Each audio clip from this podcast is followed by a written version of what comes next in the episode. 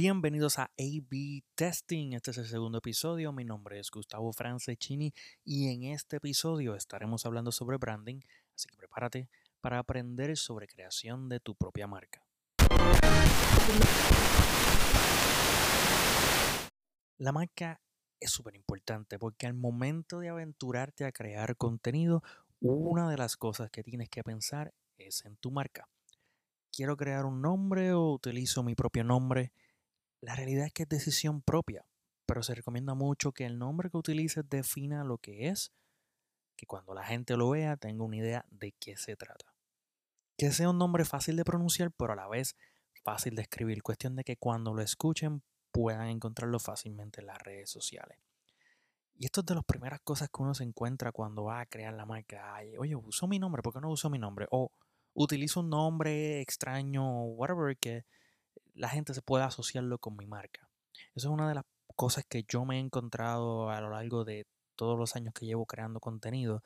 Cuando hice mi blog de cerveza quería que fuera un nombre relacionado a la industria de cerveza. Cuando hice el podcast quería que fuera algo relacionado a creación de contenido, no necesariamente a que cuando lo escuches sepa que es un podcast, pero sino que esté relacionado a creación de contenido. Pero también tengo mi marca personal, o sea, mi nombre con el cual comparto contenido sobre mi día o simplemente eh, lo que yo quiera compartir. Así que vamos a, a, ir sobre unos puntos importantes que te van a ayudar a identificar qué es lo que tú vas a hacer en tu, con tu propia marca. Número uno es la identidad. Conocer cuál es tu negocio. Si trata tu marca como un negocio, porque eventualmente a lo mejor le puedes sacar dinero o por lo menos mucha gente que empieza a crear contenido tiene eso en mente. Obtener algún dinero a cambio del contenido que están creando. Piensa en esto. ¿Qué te define o qué te diferencia? ¿Qué quieres lograr? Entre más claro sea sobre la identidad, más fácil será desarrollar tu mensaje. ¿Por qué tú quieres compartir este contenido? ¿Qué es lo que te motiva? En el caso de una persona que quiera eh, crear contenido sobre la gastronomía es, ¿eres chef? No lo eres, simplemente eres una persona que te gusta comer o que disfrutas de un buen restaurante. O eres una persona que ha trabajado en la industria y simplemente quiere compartir los conocimientos. Mientras, si tú sabes que tú eres, quién tú eres y qué puedes dar, pues entonces eso te va a ayudar mucho a crear esa identidad que eventualmente vas a plasmar en tu marca. Parte importante de un buen branding es entender tu audiencia. Esto permite acercarte a tu audiencia de forma precisa y en, en vez de tirar golpes a ciegas, entender el género y la edad. Esto es muy importante porque lo irás conociendo a medida que empieces y lo verás en tus métricas a quién le estás llegando y si es a quién le quieres llegar. Si tú eres, eh, quieres crear eh, contenido de playa, sabes que eso es una audiencia bastante amplia, va desde los 18 años y puede ir hasta personas bastante eh, mayores. Pero a lo mejor un, un, un contenido sobre maquillaje pues va maybe hacer un poquito más yendo hacia el género de la mujer y eh, la edad pues entonces pues puede variar maybe de maybe de 18 a 34 eso es eso puede, puede, puede variar bastante pero entender el contenido que estás creando y a quién le va a apelar pues entonces va a ser bien importante para cuando comiences puedas mirar a través de las métricas de las diferentes redes sociales si le estás llegando a quien tú quieres llegarle y si no le estás llegando ¿Qué es lo que puedes hacer para entonces llegarle a esas personas? Número 3, una parte sumamente importante, el contenido. El tipo de contenido que compartes define tu marca. Por eso es importante crear una estrategia para redes sociales, ya que cada una apela a personas y edades diferentes. Es muy probable que si compartes el mismo contenido a todas las redes sociales no va a resonar muy bien. Para esto será muy importante monitorear las estadísticas por red social para ver a quién le estás llegando y si a estos le quieres llegar. Nuevamente, revisar los analytics o insights de, por ejemplo, un Facebook o un Instagram para ver qué es lo que está pasando ahí, a quién le estás llegando, ¿verdad? Y qué debes hacer o qué contenido debes hacer o qué ajustes debes hacer, mejor dicho, para llegarle a esas personas que quieres llegarle. Esto es sumamente importante de tomarlo en cuenta. Y crear una estrategia para cada red social. ¿Por qué? Porque todas son diferentes. Un Facebook es un poquito más adulto, un Instagram versus un Instagram o un TikTok que es un poquito más juvenil. Un poquito no, es mucho más juvenil. Y pues y pues también es entender que Facebook es un poquito más informativo versus un Instagram es un poquito más visual. Entonces, pues entender esas diferencias te van a ayudar muchísimo al momento de eh, desplegar todo ese contenido que tú eh, quieres eh, compartir. Y además de lo visual, lo que escribes es sumamente importante. Crea tu propia voz, un propio tono para la marca. El cómo hablas, el tipo de vocabulario que usas, si es coloquial o más profesional, persona, si es singular o plural, si habla de un tú o usted, un contenido original, en fin, personalidad. ¿Qué personalidad le vamos a tener a esa marca? Y esto te va a ayudar mucho al momento de escribir tu contenido y más importante, en cómo le contestarás a tus seguidores. Mira, dos pointers. Te puede ayudar el crear una guía que defina tu voz y tono. Y esto va a ser bien fácil porque, por ejemplo, si tú creas una marca que eventualmente alguien más va a ayudarte a manejar y crear el contenido, al tener esta guía, va a ayudar muchísimo a otra persona a saber cómo hablar y cómo responderle a las personas. Y al otro punto, crear una guía de respuestas a preguntas frecuentes para que puedas responder a tus seguidores más rápido y de manera uniforme. Esto no es otra cosa que si tú eres una persona que tiene una marca que vende algún tipo de producto, pues las típicas preguntas son, ¿cuáles son las opciones de pago? ¿Aceptas ATH móvil? Envías a Puerto Rico y envías a Estados Unidos, pues si tú tienes esas respuestas ya hechas fácilmente, como por ejemplo, saludos fulano de tal, eh, acepto ATH móvil y varias tarjetas a través del método de Stripe. Simplemente accede tal, tal eh, dirección y ahí pues podrás hacer los pagos debido eh, según hayas seleccionado el producto que quieras comprar. Eh, sí, eh, enviamos a Estados Unidos, enviamos a Puerto Rico a través de esta compañía, etcétera, etcétera, etcétera. Y el shipping va a variar según, localiza, eh, según el lugar que se vaya a enviar. Y si tienes esa respuesta, te vas a, hacer, vas a ayudar muchísimo a contestar más rápido. no tienes que desarrollar una respuesta diferente cada vez, sino que son respuestas uniformes. Y, nuevamente, la eventualidad que alguien te vaya a ayudar a manejar tus cuentas, pues puedes tener eh, esa guía a la mano, esa persona puede usarla, utilizarla para entonces contestarle a las personas. Y entonces la, la gente va a ver que es una sola persona o una sola marca que está hablando con una misma voz. El diseño.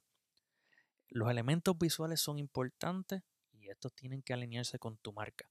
Pero esto no solamente es lo visual, sino es la, la gama de cosas que tiene que tener la marca que sea consistente a través de toda tu presencia.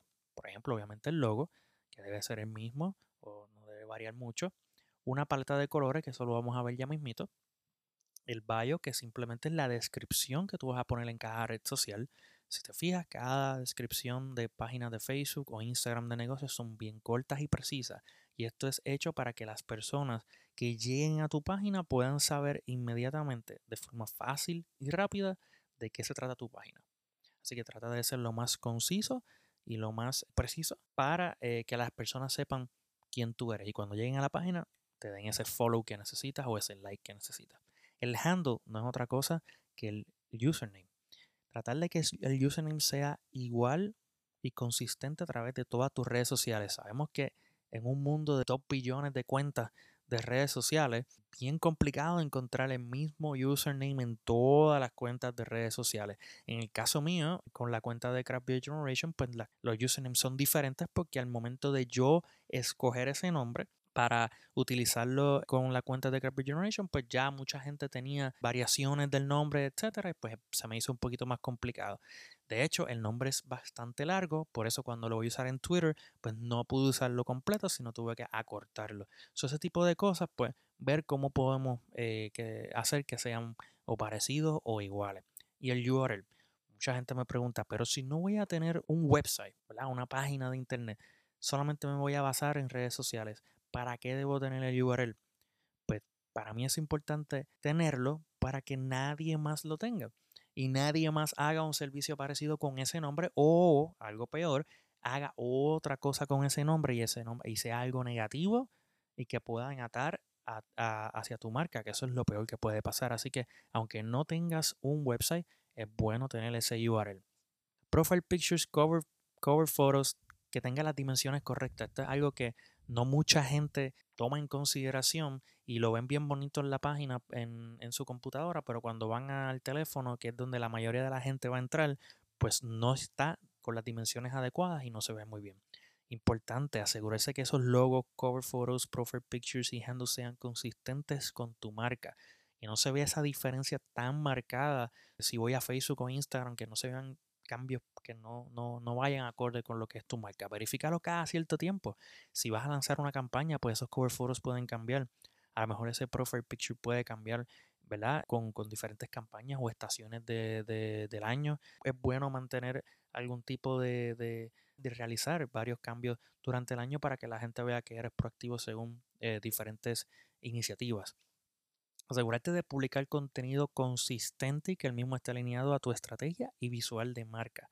Esto es un, en otras cosas, un calendario de contenido. Cuando tú creas un calendario de contenido, y esto lo voy a hablar en un episodio más adelante, hablarlo un poquito más, abundar un poquito más sobre, sobre esto, pues ahí vas a poder aprender cómo ah, te va a ayudar a crear contenido consistente a través de varios meses y que tú puedas visualizar los diferentes temas que vas a tocar. Y así ya tú sabes, mira, este, la semana que viene me toca esto, pues déjame ir empezar a redactar. La semana, en dos semanas tengo que hacer esta entrevista, pues déjame ir cuadrando la entrevista con la persona que vaya a entrevistar. Y eso te va a ayudar muchísimo y va a ser menos difícil ya que no vas a estar, ok, hoy me levanto, ¿qué voy a poner hoy? O mira, en dos días tengo que hacer esto y no voy a poder hacerlo. Así que es lo mejor crear un calendario de contenido y posteriormente en otro episodio pues vamos a hablar de eso. Consistencia visual en el contenido es importante y se resalta más en plataformas como Instagram, donde las cuentas con un look bastante uniforme es mejor recibido por los usuarios. Esto se refiere a una paleta de colores, así que si tú utilizas mayormente unos mismos colores o unos colores parecidos o un look visual este, similar, pues entonces vas a, vas a llamar mucho la atención de tus seguidores y va a ser más fácil que, que, que interactúen con el contenido y que te den ese follow que tanto tú quieres. Crear una guía visual te ayudará a mantener dicha consistencia a la hora de crear imágenes y videos. Por ejemplo, el saber cuándo y cómo voy a poner los diferentes logos, dónde lo voy a poner. No lo voy a poner sobre blanco porque no se va a ver. Así que hacer ese tipo de ajustes. También puedes hacer unos templates, ¿verdad? En Photoshop o en diferentes, hay diferentes aplicaciones ahora mismo donde puedes tener el logo como maybe un watermark, tener un mensaje con un font específico de tu marca que utilices para tu marca y simplemente es maybe cambiar eh, la foto de background y cambiarle lo que dice el mensaje y ya tienes el mismo look con los logos donde tienen que estar, con el mensaje donde tiene que estar y así mantienes un look bastante uniforme. Y esto es todo lo que tengo sobre el episodio de branding. El próximo episodio vamos a hablar de terminología, diferentes términos, definiciones, conceptos relacionados a la creación de contenidos. ¿Tienes preguntas? Sobre el episodio de branding que estás escuchando ahora mismo y el próximo episodio sobre eh, terminología, déjanos saber. Entra a www.abtesting.show. Nos puedes hacer llegar eh, preguntas a través de esa, eh, esa dirección electrónica, también a través de correo electrónico info de información info arroba abtesting.show y a través de las redes sociales de Facebook, Twitter e Instagram, AB Testing Show. Nos consigues a través de todas esas opciones para que nos puedas preguntar y puedas interactuar con nosotros. Así que será hasta la próxima.